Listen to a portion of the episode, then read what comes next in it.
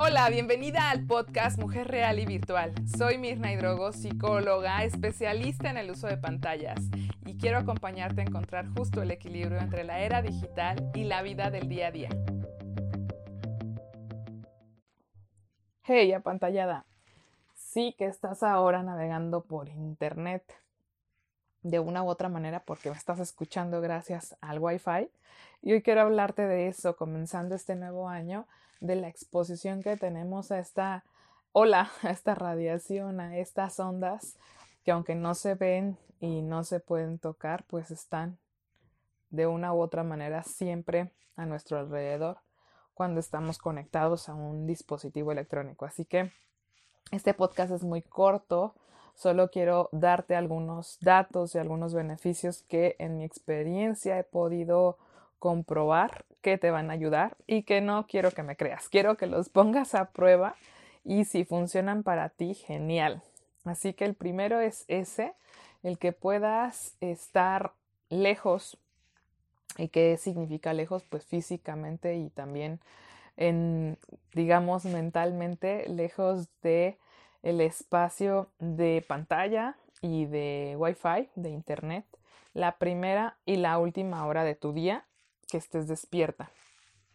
Eh, no hay una hora exacta. Si tú te despiertas, ejemplo, a las 5 de la mañana, a las 6, a la hora que tú despiertes, esa primera hora de tu mañana, la sugerencia es que puedas estar sin wifi, sin celular, sin televisión, sin nada. Y bueno, sin nada en ese instante, digamos, de distractor ni de eh, pues ocuparte a contestar llamadas, correos, etcétera, que a veces es lo primero que hacemos en el día. Yo por muchos años fue como esa rutina lo primero que veía al despertar y que hay estadísticas que más del 90% de las personas es lo que, que tienen, claro, el teléfono. Personas que tienen dispositivos eh, es lo primero que hacen al despertar, ya sea la televisión, el celular, el iPad, cualquiera de estas. Entonces esa es la primera de las cosas que quiero que pruebes. ¿Qué pasa si los primeros 60 minutos de tu día y de tu familia, también de tus hijos en pareja, con quien vivas, pues no están conectados a nada? Lo segundo que te mencionaba va de la mano y por eso lo comparto es que igualmente como la primera hora, pues la última, la última antes de dormir, según sea tu día, igual no hay un horario fijo según la hora que tú te duermas, si tú duermes a las 9, 10, 8 de la noche, la hora que tú te duermas, que la última hora, mínimo, si son dos, genial, si son tres, maravilloso, igual por la mañana, pero mínimo que comiences, si lo último que veías hasta hoy era un aparato, pues que intentes que mínimo 60 minutos antes de irte a dormir, ya no haya ningún tipo de dispositivo. Y sumando a esto, eh, te quiero compartir que, bueno, hace algunos años que yo dejé de tener televisión y de ver televisión como tal abierta, ni por cable, ni incluso ya hace también más de un par de años Netflix, pues quiero compartirte que todas nuestras pantallas cobran vida. un, pacientito hace años me decía, entonces el Wi-Fi es como el alma, el espíritu, la, la vida que cobra eh, pues cualquiera de las pantallas, que en ese caso para él era su, su tableta.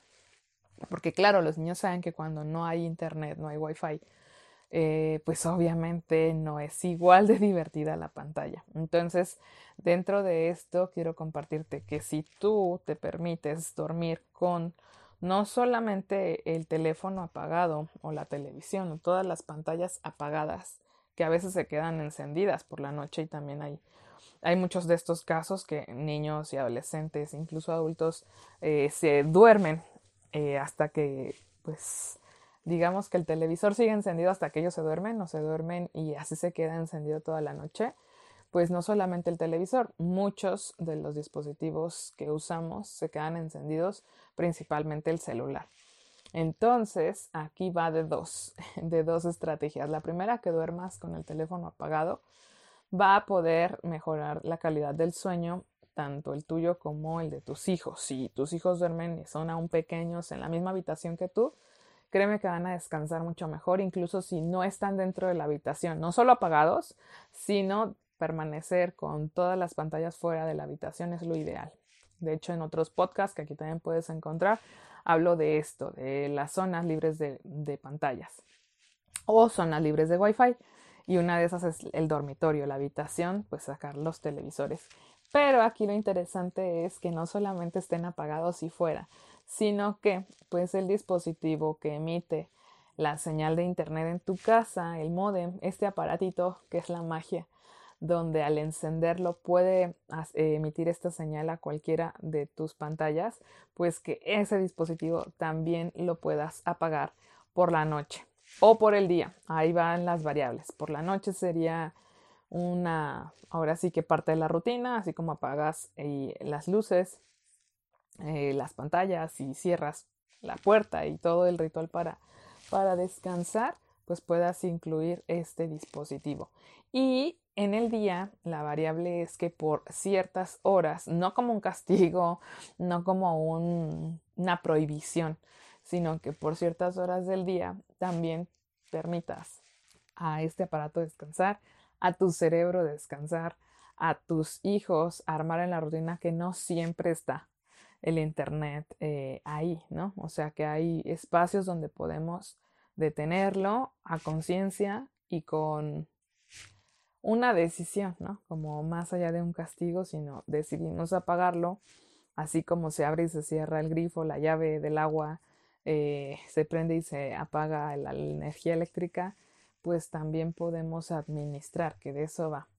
Y para ir cerrando es eso, la invitación es que puedas probar esto, que no me creas, lo pongas uno, dos, tres días mínimo a prueba, una semana, bueno, parte de mis alumnas hay algunas que ya lo adoptaron como parte de su rutina y que te puedas dar cuenta de esto también, poner de repente el teléfono en modo avión y no te estoy diciendo desconéctate de todo, no, que te des cuenta que no pasa nada y a veces puedes empezar por 10 minutos de apagar el teléfono o de ponerlo en modo avión o este ir prolongando esto en ti, en ellos, igual en las tabletas, en la televisión, el bajar el, volumen poco a poco hasta que después eliminamos la televisión a la hora de comer. Bueno, ya me iré a otros temas, pero que vayas haciendo como pequeñas acciones donde te das cuenta, uno, que puedes autorregularte, dos, que tus hijos ven ese modelo en ti, tú eres el ejemplo, y tres, que pues te vas a dar cuenta que claro que tiene tanto beneficios como te va, te va también a mostrar algunas de las áreas de oportunidad. ¿Qué significa esto? Pues donde puedes crecer y mejorar si te atreves a salirte de esa zona de confort, que me gusta decirle más zona de conformismo, porque ya estamos acostumbrados y salirnos un poco de nuestra comodidad, varios de mis mentores lo dicen, es ponerte un poco incómoda en el día, pues la capacidad de adaptación que tenemos es pues esa, la ley del más fuerte o la parte de la supervivencia va de eso, estar en situaciones incómodas y no salir de nuestro centro, de estar presentes aquí y ahora y saber que no pasa nada si se va la energía eléctrica, si se pierde la señal de internet, si se cae incluso alguna red social. Así que te mando un beso gigante. Nos vemos en el próximo podcast. Gracias por compartirlo y también pues en tus stories etiquetarnos arroba familinks.mx de qué te pareció o mandarme, mandarme un DM por Facebook o Instagram. Un besito gigante. Chao. Gracias por escuchar este podcast. Para ayudar a más familias a transformar sus vínculos y sumarse a esta era digital, compártelo. Y te veo en Facebook, Instagram y YouTube. Abrazos virtuales.